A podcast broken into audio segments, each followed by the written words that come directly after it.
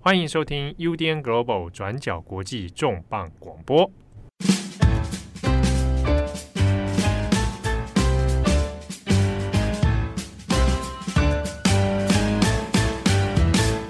Hello，大家好，欢迎收听 UDN Global 转角国际重磅广播。我是编辑七号，我是编辑木仪。今天重磅广播要来谈一下《中国好声音》。可能最近大家都有注意到这个中国的娱乐新闻。啊，中国好声音这个算是很有名的啊！大家在看这种中国所谓选秀歌唱选秀节目里面，它算是一个很有名的品牌了。嗯，当然，它它的这个原始节目的版权是来自荷兰啊的 Voice 啊，这个节目这样移转到中国之后来做。那最近呢，因为在中国的社群网络上面开始在讨论，流出一段影片，就是已经过世的歌手 Coco 李玟。好，他在这影片当中就揭露了一些可能认为不公平的对待。好，那这些影片内容呢，后来就在中国的社群、微博啊、微信啊，引发了非常多的讨论、热议，而且它直接冲击了公司的股价，形成了一个很吊诡的中国网络现象。好，它已经扩及到变成了一个中国娱乐圈和社会上的一个问题了。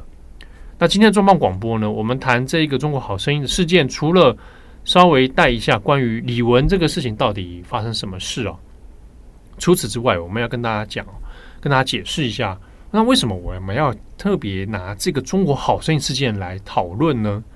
其实背后有一些蛮有趣的社会脉络，包括说中国好声音的成功，它一定程度上其实是中国娱乐圈在两千年代以后。好，那经历过这个所谓很多选秀、大量的选秀节目的推陈出新，那《中国好声音》是一个很有标志性的节目。好，那差不多它的年这个时间的长度大概有将近十年了。好，那这中间十年变化里面呢，有很多的社会各种推力，包括中国当时对于经济的发展里面呢，那出现了一个。我们讲，在中国讲是中国井喷期啊，啊，就像井水一样喷喷发出来。那联动的呢，就跟中国的娱乐圈里面这种高价的节目制作费、高价的消费、高价的节目广告费，它其实彼此是有关的。那以及也蛮有趣的是，中国在面临韩流啊，韩国文化、韩国娱乐文化的进入之后，也发生了一些化学变化。那以及中国的限娱令。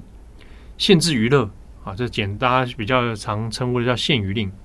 其实《中国好声音》是在限娱令的状态之下，又开始打出一片天的啊。它在它的模式上面其实相当的特别，所以今天选这个题目刚好也可以做一个回顾哦。中国在那过去两千年代以后的蓬勃发展的娱乐圈，但它当中间其实发生了非常多的问题。好，那我们这边先从。李玟的事件啊，来稍微做个切入。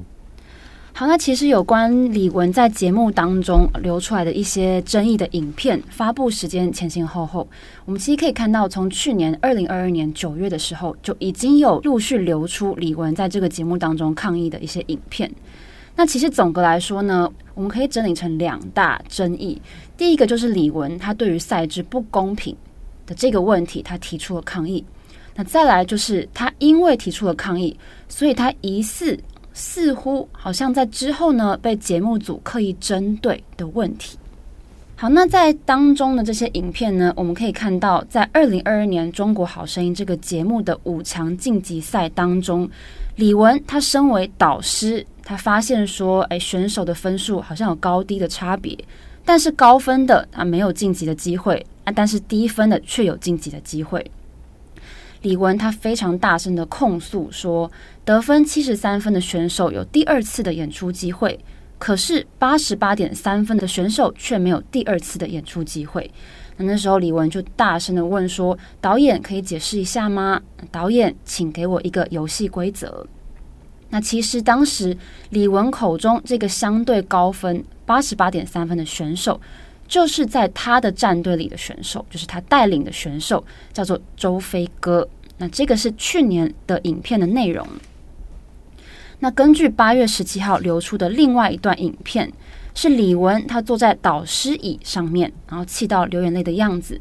那同样也是在抗议赛制。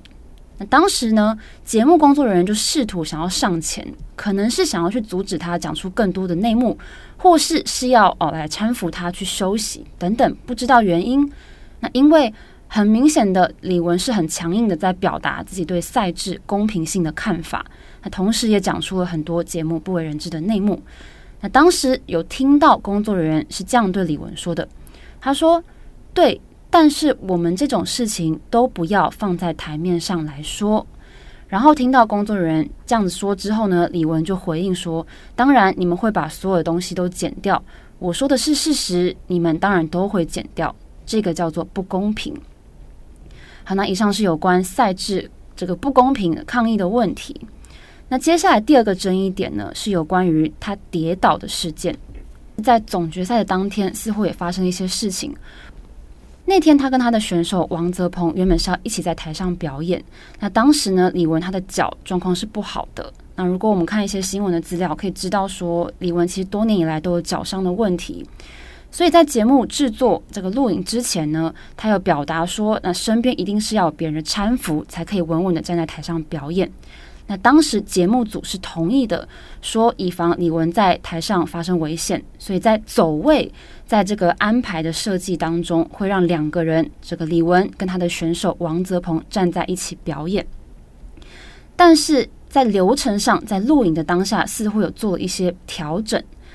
那王泽鹏本人呢，他的确是有释出他跟李玟两个人的对话记录，这是一段总共十七分钟的音档。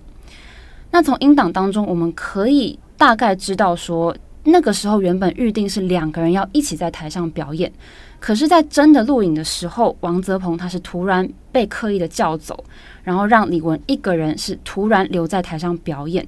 那当时李玟是穿着七公分的高跟鞋，那因为这个舞台路线突然改变了，所以李玟就当场跌倒在舞台上面。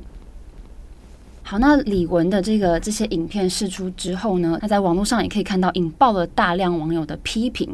那他们更把这个矛头指向制作单位，怪罪说节目很黑，那这样欺负一个就是大家很敬重又受到爱戴的明星哦，所以要求官方要来介入彻查，到底有没有一些不为人知的弊端。那还有部分的网友也说，好声音应该要先来停播，那等调查内部是不是有不法情事之后，再来决定要不要继续制作这个节目。好，那现在逼着这个节目方跟电视台也要出来回应了。那中国好声音自己是怎么解释这件事情呢？在八月十七号这一天，中国好声音在官方微博发布了一个声明，那他是说。近期部分自媒体账号在网络平台散布经过恶意剪辑的录音，那说这是对逝者的不尊重，那也严重的损害了节目的形象。那中国好声音节目表示强烈的谴责。所以根据这个声明可以知道，这个中国好声音它官方的回应是说，这个是经过恶意剪辑的录音，还有当时在节目中。发生的一些事情，那这个节目方也有说是节目跟李玟之间发生的误会，那也强烈的谴责恶意散播的人。那另外播出节目的浙江卫视又是怎么回应的呢？浙江卫视本身是没有回应，不过出来发声明的是浙江卫视的上级单位，叫做浙江广电集团。那根据他们在八月二十号发布的声明是说。浙江广电集团有关注到这个广大观众跟网友对于这个节目提出了非常多的意见，那他们说会认真的倾听、吸收，然后进行改进。那但是他们有说节目不断遇到一些问题，那知道说离大家的期待也有一些差距，那他们有承诺说接下来会履行好播出平台的职责，然后进行调查核实，欢迎大家一起来共同监督。那这个是。中国好声音官方的回应，还有浙江广电集团的回应。那受到这个舆论风波的影响，中国好声音的母公司星空华文的这个股价整个暴跌。就这个风波来说，如果是从八月十七号开始算起，那股价在八月十八号就出现了暴跌的现象，也创下了这间公司从上市以来最大单日股价的跌幅。八月十八号收盘是从一百二十四块港币掉到了九十四点九五港币，那降低了百分之二十三点四三。那总市值也是从大约四百九十五亿港币大幅跌到了三百七十八点四亿港币。那如果换算成台币的话，这个公司的市值是从两千亿台币掉到一千五百亿台币左右，蒸发了五百亿台币的市值。那接着呢，再一路的往下跌，截至八月二十一号的收盘是暴跌将近百分之五十，总市值是掉到两百六十亿港币左右，可以说是直接腰斩。那截至八月二十三号，市值再度降到两百四十五点五亿港币。将近是新台币九百九十四亿。不过，现在在微博上也可以看到很多支持李玟的粉丝，他们都很担心，现在在这几天的批评声浪可能已经有一点要消退了。那有关星空华文的市值，截至我们录音的时间，八月二十四号的下午时间，市值现在是有微幅上升，回到了两百七十一点六亿港币。那这个就让很多粉丝又表示说，那现在即使有热度也被下降了，但是希望大家不要忘记李玟生前是如何受到这些节目的欺凌，那也不要忘记李玟是如何在生前拥抱他所爱的音乐。好，那造成股价暴跌这个状况啊，市值暴跌，那在以往类似的 case 里面其实是非常少见的。我们举一个例子。在这集同样是浙江卫视二零一九年的高以翔的事情，大家可能还有点印象。高以翔在录制《追我吧》的时候，他不幸的这个身体不堪负荷，后来就过世了。啊，当时二零一九年十一月的时候，我们还有做了那篇新闻。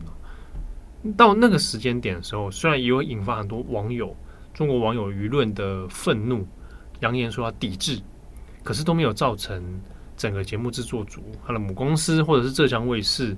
这这一种像李玟这一次这么大的这种伤害，所以这一次来讲，它的事件本身比较特别啊，它可以持续再来关注日后中国是不是官方上面会针对这样的事情来做出手啊，比如说还要去做一些限制、做一些回应等等哦。不过呢，我们回过头来来谈的是说，中国好声音这个品牌啊，在中国的地位里面，它有它特别之处。不过，我们要把时空再稍微再往更前面拉一点，可能拉到二零零五年。二零零五年的时候，呃，距离现在也有十八年前啊，十八年前木仪还没出生吧？对，我也才幼稚园。OK，二零零五年的时候，那个时候大家不知道有没有印象哦？中国有个节目叫《超级女声》，嗯啊，声就是声音的声。那时候应该是已经第二届了吧？嗯，啊，那很有名的超级女生出来的人，像李宇春，对，好，李宇春后来好像也去做了评审老师了嘛。嗯，那个年代，二零零五年的时候前后，被中国的娱乐圈认为是所谓的选秀型节目很重要的，可能也可能算是元年的一种。呃，包含超级女生，包含类似的节目。就像雨后春笋一样，开始接二连三冒出来。当然，这个现象它一定程度上跟呃中国两千年代以后那个经济的蓬勃哦开始往上上升，那随之而来的是很多娱乐的大型娱乐出现了。那各家电视台，包含像浙江卫视这一种，中国有所谓的四大卫视的这个称呼了啊，浙江卫视啊、湖南卫视啊，他们常常做一些比较综合型的娱乐节目、综艺节目，然后都得到很好的评价。啊，或者他们收视率都特别好，那浙江卫视其中一个啊，就做这个一系列的各种节目啊。那我们讲超级女声在开创这样的标志性的节目之后呢，同一个时间点不久之后，中国广电总局啊，就是做很常常会做一些中国娱乐限制啊、媒体限制的广电总局呢，就对这个现象感到有点不满，随之而来的呢。是在二零零六年跟二零零九年，先后就针对所谓的选秀型节目开始提出一些限制。嗯，啊，那那个限制啊，主要原因是因为中国广电总局认为选秀节目现在太泛滥了。啊，我讲到现在指的是二零零五差不多前后到二零一零，嗯，这个时间点了，说太泛滥了，那风气不好，大家他他讲的原因其实都相当的模糊啊，嗯、就说的品质参差不齐，嗯、那这个上面的这个评审老师啊啊，还有中国讲的评委，对。啊，评委的这个质量啊也是参差不齐，质量，哎，他们质量参差不齐，嗯、那又说这个过度娱乐啊，当然没有解释什么叫过度娱乐，对啊，当然里面有套提到一点啊，大家。不知道对于中国选秀节目是不是有个印象？嗯，就是反应会比较激烈，就是观众都会流泪，对对对对，然后选手也流泪，或者是选手有没有被选上啊？有没有晋级啊？常常就会一把鼻涕一把泪啊！晋级的也喜极而泣，啊，没晋级的就抱头痛哭，对啊，还有抱着导师痛哭，有没有？走煽情的路线，对，比较煽情啊。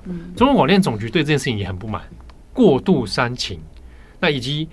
大家有时候开玩笑嘛，说不管是中国好声音还是这种超级女声这种选秀节目，参加的选手那身家背景的故事都蛮惨的。哦，对，比惨，对，那比惨嘛。啊，我来自农村啊，然后那怎么样？然后然后他就一路怎么样打拼上来，对，很这个正能量，故事性要很强。对，嗯，马来西亚的那歌手黄明志啊，他有过一段他自己拍过一个 MV 是嘲讽好声音的。就是他自己在卖惨，嗯，好，好像说我要飙高音嘛，对对对，还蛮赶的。其实 他那个就是整个内容在酸这个这个现象。嗯嗯，他中国广电总局当然对这也很不爽，所以二零零六、二零零九的时候，他分别就有寄出一些这个限制措施。那限制措施里面包括说，主要是你播出的时间呢，不可以在所谓的黄金时段，我就七点半到晚上十点半之间这个收视黄金时段，大家吃晚餐或者晚餐之后。所以你要在十点半以后才可以播，反正用这个方式去把它排开那个收视的这个热热点啊。然后呢，还有限制是说不可以出现这种呃评委他在评的时候呢，嗯，有时候会刻意让选手难堪嘛。哦，骂他，骂他，是为了节目效果有没有？对，刺激对方，增加互动，增加互动，或者是说用那种台词感很强，嗯，啊，不可以出现这样。然后你也不要再出现那种什么抱大家相拥痛哭啊，这种过度煽情、情绪化的场景啊，这是广电总局所出的一个命令。当时的中国讨论里面就觉得说，完了，选秀节目要被逼到绝路了啊！当时有这样的想法，可是选秀节目还是继续做。好，你说移开时段没关系，OK，那就移开时段来做。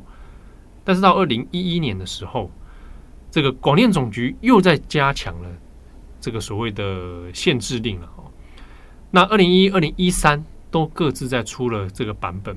二零一三年的时候呢，好，他还有说这个限制播出的数量，嗯，就你一个电视台，你每一季只能在黄金时段播一档选秀型节目，所以你一年四季啊，Q one 到 Q four 里面，你就只能播四种。你要么有好中国好声音一二三四季啊，那其他类似的选秀节目都要排开。不可以在黄金时段，那或者是你这四季里面就各播一种啊，可能是中国好声音，那另外一个是什么别的选秀节目啊之类的啊，用这个方式去做数量上的限制。好，所以基本上大环境在二零一三年那个时候呢，又会觉得说，哇，那现在又是对中国娱乐有更高度的限制了。哎，可是那个时候中国好声音继续做，嗯，而且浙江卫视有针对这个命令哦，就是说。一定会力保《中国好声音》，因为《中国好声音》那那一阵子，他才拿到这个所谓的制作版权了。好，可是呢，《中国好声音》大家如果熟有在看的话，可能我自己是没来看，但是他这个事情蛮有名的，就是版权的争议。嗯嗯嗯，它中间因为牵涉到到底制作方哈代理的制作方有没有跟荷兰这边签订合作的意向书？好，你如果有签的话，那你可以继续使用这个品牌嘛。对，而且其实是要使用它最著名的就是那个转椅子嘛，对，对不对？拍按钮才能转椅子，反正这这个是有它版权上面的这个限制的。嗯，那当时就因为牵扯出版权争议，所以呢，一度中国好声音要改名，就不能再用这个中国好声音，它换个名字，那时候好像叫中国新歌声还是什么？那。他就不叫那个 The Voice，啊，换成什么 China 什么 China Sing 还是 China Voice？嗯，好，反正他中间是经过了版权之争，然后后来又再把版权拿回来，啊，就这个名称又再改回了《中国好声音》，一直到现在。那中间的过程里面，当然就很多人在讨论的是，即便有二零一三年这一种很强的限制娱乐啊限娱令出现，哎，《中国好声音》还是做起来做的还是蛮顺的，它收视率还是很高哦。尤其在二零一三年以后呢，它收视率高之外，也包括了它的广告。那我们这边大概讲一下它的广告收入哦，可以到什么样的价格？早期呢，从每十五秒就十五万人民币，好，这算是 OK 的。但到后来是十五秒是三百八十万人民币，这是第二季了。第二季之后三百八十万，好，那飙升，飙升。对，那除此之外，另外一个很吊诡的现象。我们前面刚刚讲广电总局对这些现象很不满，嗯，那会不会中国好声音这样子搞？你看他很火大，很很火了啊啊，顺风顺水了，那也会出手去做一些限制呢？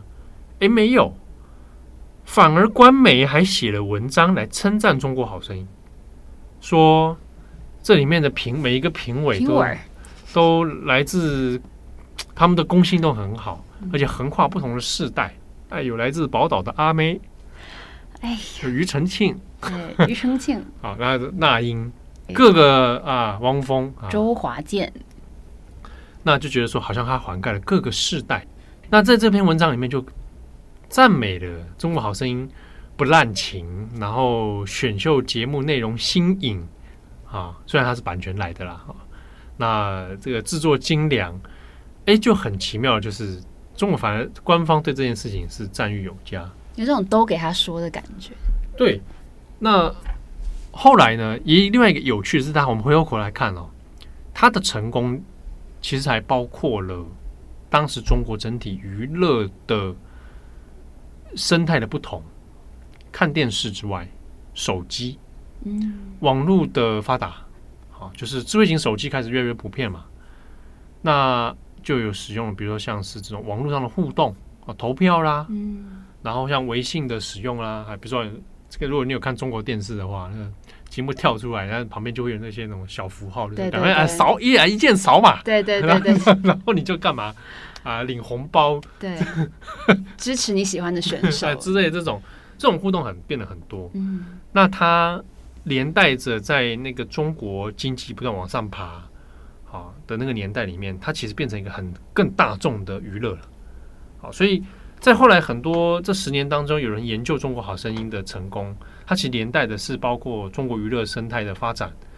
那乐听众习惯的不同啊，一层一层各种力量铺垫而成，它形成了一个诶一个很巨大的市场。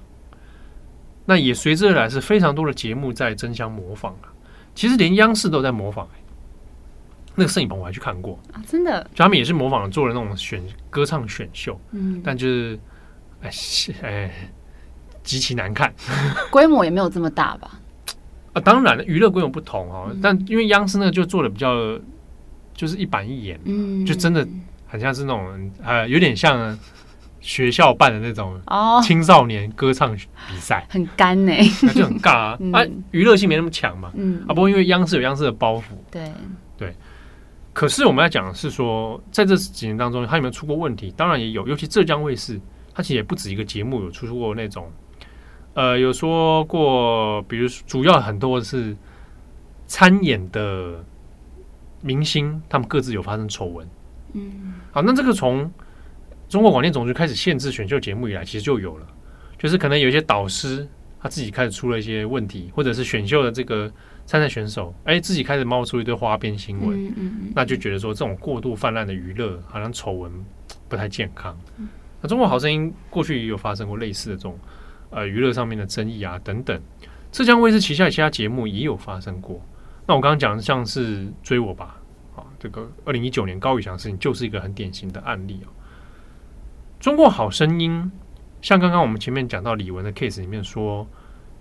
有这个所谓的脚本安排，哦，我们先不论那个临时改变演出方式就导致跌倒这个事情，我们讲脚本安排的黑幕的问题，其实在娱乐圈里面讲很久了。大家看《中国好声音》这个选秀，我不知道大家对台湾观众怎么想、台湾观众会觉得，其实选秀节目很多都是脚本吗？就是会觉得，还是会去相信那个是真的是公平选出来的那个感觉。脚本可能有一点吧，但不至于说整从头到尾都是脚本的安排。嗯，不至于。那你会觉得说，谁可以得名这件事情是可以被操作的？不会哦，真的哈、哦。对，因为这个现象哦，在观众之间似乎蛮两极的。嗯，会喜欢看的人，其实大部分会认为说他的节目够精彩，竞赛的程度、戏剧感很强。嗯，所以他愿意看，然后也真的有喜欢的明星想要去支持。但是也有人会觉得说啊，这种一定都是安排好了，嗯，你塞钱呐，嗯，啊，一定都是黑幕啦。好，我们这可能就要问一个问题，比如说刚刚那个李玟这个事情出来之后，我看到网络上也有很多人说啊，不意外，嗯，这黑幕不意外，但我就要问这个不意外，你怎么会觉得不意外？如果你觉得不意外，那一定有迹可循嘛？你知道说你这中间有黑幕，那你告诉我黑幕是什么？OK，嗯，对。你说不意外，表示你真的知道具体发生什么事喽？但大部分人讲不出来。嗯，好，那现在我讲给你听。中国娱乐圈里面讲这个事情，其他有字。我们从制作方的角度去看就知道了。哦，但我这边要讲说，因为可能的有段时间没跟听友解释过，因为我家庭工作的关系，这个呃，我父母亲他在中国从事过电视娱乐产业，好，所以对这个事情大概。啊，略略知一二啊，一点点。好，那这个部分其实在中国好声音里面，它的确是会有脚本存在的，但是这个存在它操作上是有一定的难度。我们要分享，比如说，在一个做电视节目的制作组来讲，其实你要操纵选秀节目难度是很高的，嗯，因为它包含具体，你不可能把一个真的唱很烂的人弄上去，对啊。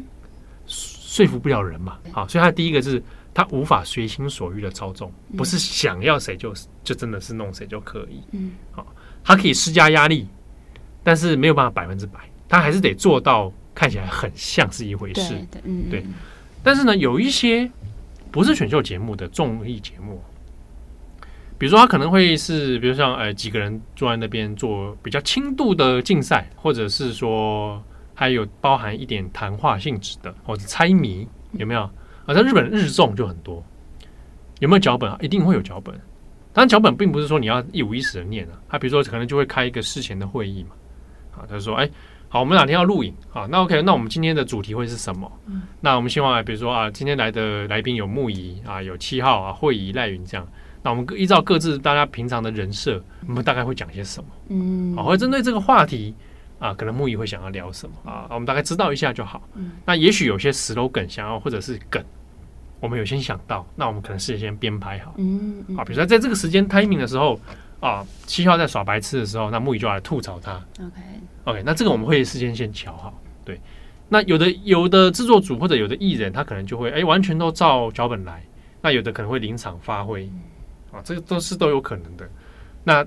这个就是所谓的节目编排，因为你要让节目看起来是制作好的，你不可能让它不受控，还是要有效果。对，要有效果。对，对那这效果也要很靠脚本啦、剪辑啦。韩综，韩仲剪辑就非常 非常出名，然后韩仲非常非常之厉害。对，你出去乱逛三小时一圈回来，出外景回来哦，都可以把你剪的这样，对，真的很猛哦。对，啊，韩仲这太这个太厉害了。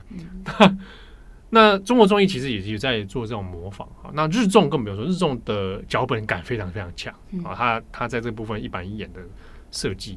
那即便是 live 演出、直播型的节目，它也还是会有一定的方向啊。好，它在一定程度上做一些控制嘛。好，那更不用说在比较特殊的国家，像中国啊，这个你就要就要去小心的很多眉眉嘎嘎不能去触犯。好，但是我们回到头来讲选秀节目的话。他要操作的难度虽然高，可是我们以中国好声音为例，它有背后很强大的资本，包含广告赞助赞助商，有利可图嘛？因为它这个广告费用很高，收视率很很高。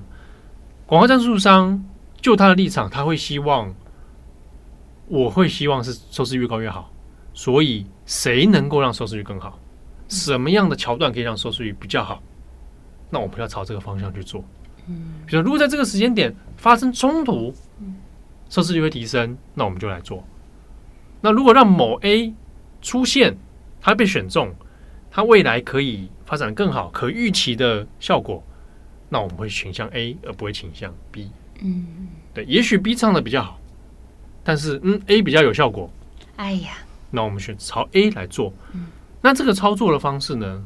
大家想看，你是制作组，你要怎么做？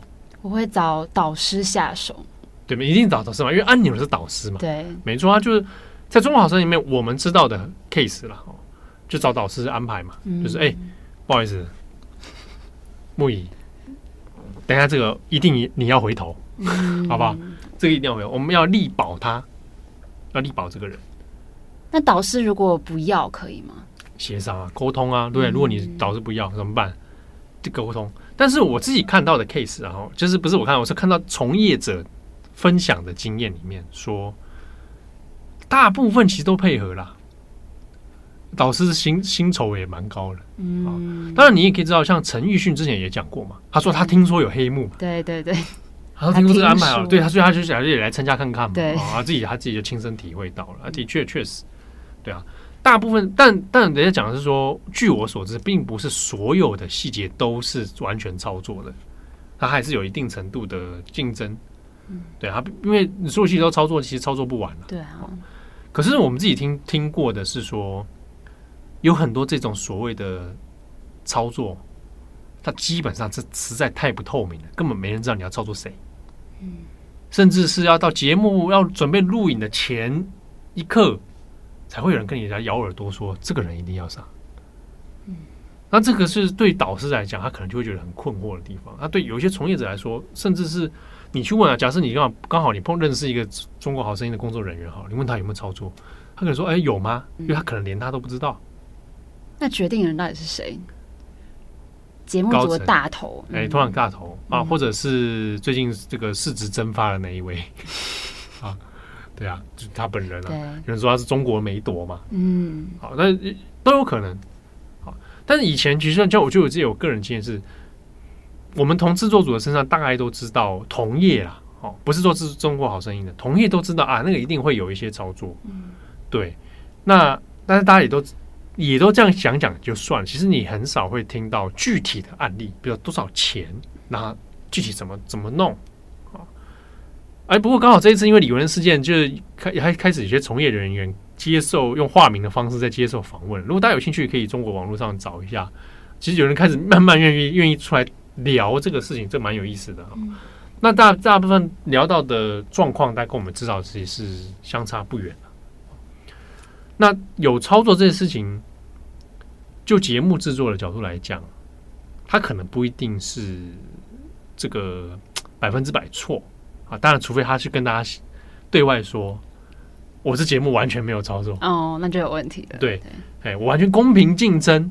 如果你去标榜这件事情的话，那你就很有问题啊，因为因为你这个名实不符嘛。嗯、但是有人的节目他刻意就没有在讲，我整我整件事情就是一个秀，就是一个做出来的一个秀人设。嗯，好，那大家喜欢这样的秀，那就。哎，我我觉得做人你也喜欢看啊，大家就很开心。嗯，好，那这个当然就是有节目制作上的一个差别。但回过头来看李玟，那李玟在过世之前，很多人会有人就会讲到说啊，你你你先前其实就是对中国这个体制，你也是觉得很赞啊。好，你应该很熟悉，有可能会有这件事情发生这种感觉吗？对，那甚至有的人其实有有的人会觉得说，就政治立场上他难以同情李玟了，嗯，啊，这是另外一回事。但是因为李玟其实不是第一次在中国做选秀节目了，嗯，超级女生之后没多久，她那时候还跟王伟忠在在在中国也是有节目，对啊，那这个不是第一次做的话，我自己会觉得说，你或多或少应该会略知一二。这样的情况，当然后续也许真的是惹毛他了，或者或者真的是太对专业太不尊重，对啊。那另一个是说，现在要爆出导师的这个薪酬不一嘛？我看最低价好像是庾澄庆的，可以啦，拿够多了啦。对，已经很多了啦，但还是有高低之分，大牌程度不同。周杰伦说谢霆锋嘛？对，OK，我这我同意，我可以，这个我可以。糟糕，我会不会得罪很多贱民啊？会 会，就是会不会就是你啊？不是，好好好，有趣有趣。对，就是那个价格筹码其实本身也不是不透明的啦。嗯、啊。这个但这个可想而知，这个这的确对对，就价码嘛。对，当然了，对，我们同事之间都不知道彼此的薪资哎。对啊，像七号可能价码就会很高，如果他去当评委的话，当评委的话，好，好，那这个事件之后呢？呃，还讲一件事情，就开始有人在想要抵制浙江卫视，网络上有人在号召嘛，像刚刚木易有提到，但我自己觉得这个事情绝对不会，应该是不会成功的，很难。如果会成功的话，二零一九年高以翔的事情你就成功了。那个时候高以翔的时候也一堆人在说抵制浙江卫视，你整死一个艺人哎、欸，嗯，对，呃，很严重哎、欸。最后呢，最后节目停播而已而已哦，就这样，云淡风轻。那那个时候是有人丧命了。那这次《中国好声音》不是有人因为节目录到一半过世哦，好是已经过世的人，他生前不公平的这个影片被流出了。对，那你你说真的会造成大家浙江卫视从此以后就哇付出什么代价吗？或者是怎么样？我看是很难啦。嗯，好，因为现在你刚刚讲这个看起来已经止损嘛，嗯、啊。稍微往上再回来一点，对啊，看起来就止血了哦。那所以这个未来大概是很难很难有一个很突破性的发展啊。那广电总局目前看起来也没什么动作，所以不太确定日后会不会有针对娱乐方面的一些整改啊。按照以往的反应模式来讲，应该是会有，嗯，但是现在还不是很确定。那我看到像是一些中国的媒体啊，也会煞有其事来讲说，那这种这种歪风要怎么整治？除了停播之外，有没有别的方式？对，而且当娱乐需求会存在啊。对啊。那你总停播，那你还是得对不对？还大家还是会想要看其他。大家还是想看，对。那有的那种中国的这个很正经八百的媒体就说，我们应该要类似制作这种更优质的选秀节目，比如说来制作这种哎。强调中国文化的啊，比如说那种古典诗词选秀节目，你想看吗？完全不想。诗词节目，哎哎哎，或者是他说还讲中国功夫啊，嗯，功夫，天哪，功夫熊猫比较想看。其实其实也不是不行啊，他就是说怎么样好看是一回事，对啊。可是，但之前辩论这就蛮有趣的。哦，辩论，对，我看台湾最近不是也在做吗？对，哦，辩论，呃，对中国也有在打，但是它的那个整体娱乐度哦，嗯、就是没有像歌唱这种，或者是其他演员，对、嗯，哦，来的更全面，对啊。但我我坦白说，这样就是因为那时候怎么做，在做音乐型的，怎么样更好，很难啊，很难啊。琵琶、古筝，你你如果认真去弹音乐，它它的娱乐度就没有那么大，对，好。那可是呢，我我要问的一个问题是说，国外未必像 The Voice，嗯，他未必弄到很很煽情啊，对吧？对，他未必要弄到中国式煽情嘛，中国式狗血，或者中国式爱国主旋律，对，这跟观众口味有关，可能有关，风气有关。那其实中国的一些讨论，娱乐的那种讨论里面也会讲啊，到底要怎么做？有人会觉得说，为什么你你总是没办法做赢人家？好，你在国内当然很赞啊，可是那这东西好像没办法输出，你只能输出在华人圈嘛，嗯，中文圈里面。那有人就会很多各种分析，比如说有人讲说，从音乐的基底就不一样，嗯，啊，有人觉得啊，有人觉得啊，美国的这种美国好声音，他们找来的老师可以各式各样各种曲风，对，然后那是在活在他基因里的东西，比如摇滚，那是他基因里的东西，嗯，hip hop 是吧？那在中国，你弹摇滚，摇滚的精神，你总是觉得怪怪的。对对啊，你中国摇滚精神，好像大家都乖的跟绵羊一样。嗯，中国 hip hop，中国有嘻哈，有啦，现在有啦。啊，那个嘻哈在哪里？吴亦凡坐牢，争议也是蛮多的。其实，对中国啊，嘻哈精神，嗯，全部都正能量是嘻哈精神吗？嗯，中国有嘻哈，有中国真的有嘻哈，在你听不到的地方，在正在地下的地方，你会听到。真真嘻哈，嗯，好，充满破坏力的那种。啊，那不是中国主旋律要的啊，嗯、不是中国爱国能量要的，所以你很难讲 这个怎么发展。对啊，嗯，好，那加上说这几年也有人会觉得说，似乎类这种类型的节目哦，好像来到一个瓶颈，那没办法再再继续深化或者是扩张下去，大家注意力也其实在分散到各个的串流上面去了，所以未来要怎么走，那也还很难讲。呃，最后顺带一提，讲一个小小故事啊，我上过中国的电视节目，你知道吗？什么什么？我在别的节目聊过辩论节目，而且我还拿哎，我拿第二名哎。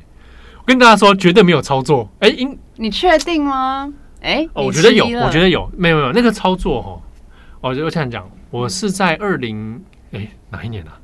加油加油，还记得吗？二零二零一零年吧，还是二零一一年啊？嗯，呃，二零一零年对。因为刚好是疫情爆发的十年前，嗯、我去武汉，OK，哎，刚好十年前，对，所以是二零一零年，没错。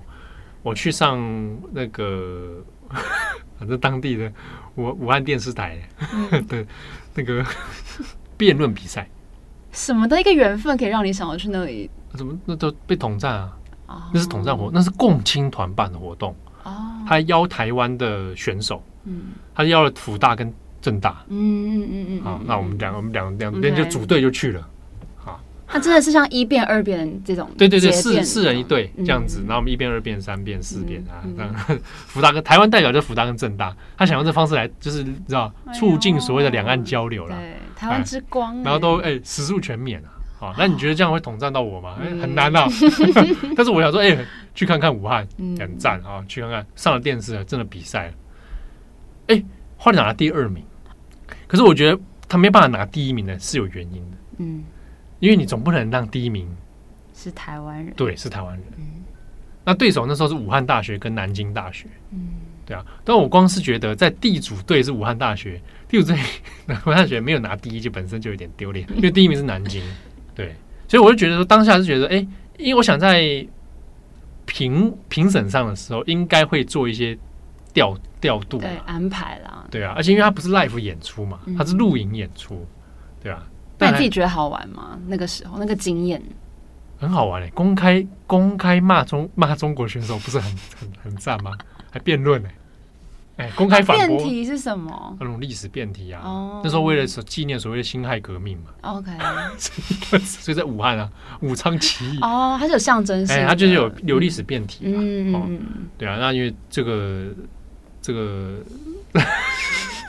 哎，拿到奖金很爽，很高吗？很高吗？应该还不错，还不错了，还不错。哎，所以所以所以我就吃了那个武汉热干面了。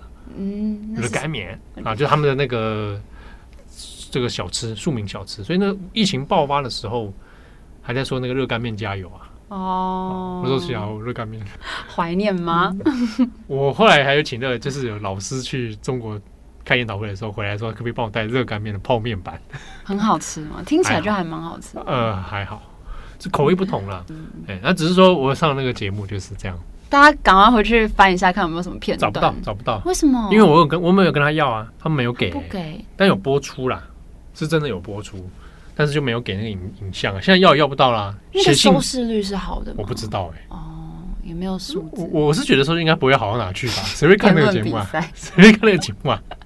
关注这个议题的可能会，可是，在那在那几年当中，二零一零年以后啊，我有看到就是中国的一些辩论节目，嗯，对，就是也会针对一些议题让大家来互相辩论，严肃的那种吗？呃，对啊，那就比如说什么呃，大学生应不应该谈恋爱？这种，哦、然后就开始辩论。其实我以前高中是演编社的。啊，看不出来，但是都都在辩论租税问题。没有，就是也是那种比较生活感的，就是说某某女中是不是应该接纳男性来，就是加入当学生什么这样。对，嗯，这样子啊，好，改天我们那我们也拍节目好了，好不好？转角辩论大会，转角好辩手，请那个听友来报名。那我们就四个导，哎，我们刚好四个导师，哎，我们可以转椅子吗？其实我对转椅子比较有兴趣，想做做看。我那时候就是想做做做看，没有机会去做到。它是真的按一个钮就会自动。对啊，对啊，对啊，对啊，对啊。那时候进到摄影棚，就比方说借着机会偷做一下，啊，没没没有那个机会。嗯，对。好，那这边也跟大家讲，就是大家放心啊。虽然说七号有去参加这样的节目，但我并没有被统战，好吧？然后前情提，我倒觉得赚到他们钱蛮爽的，因为怎么样？他花了一大笔预算打水漂，嗯，没有效果，没有效果，爽到我。你还赚到钱，还不错。对对对，对，好，OK。那为什么节目最后居然是这样结尾？真是莫名其妙。OK，感谢大家的收听，我是编辑七号，我是编辑木仪，我们下次见喽，拜拜，拜拜。感谢你的收听，想知道更多详细资讯，请上网搜寻转角国际。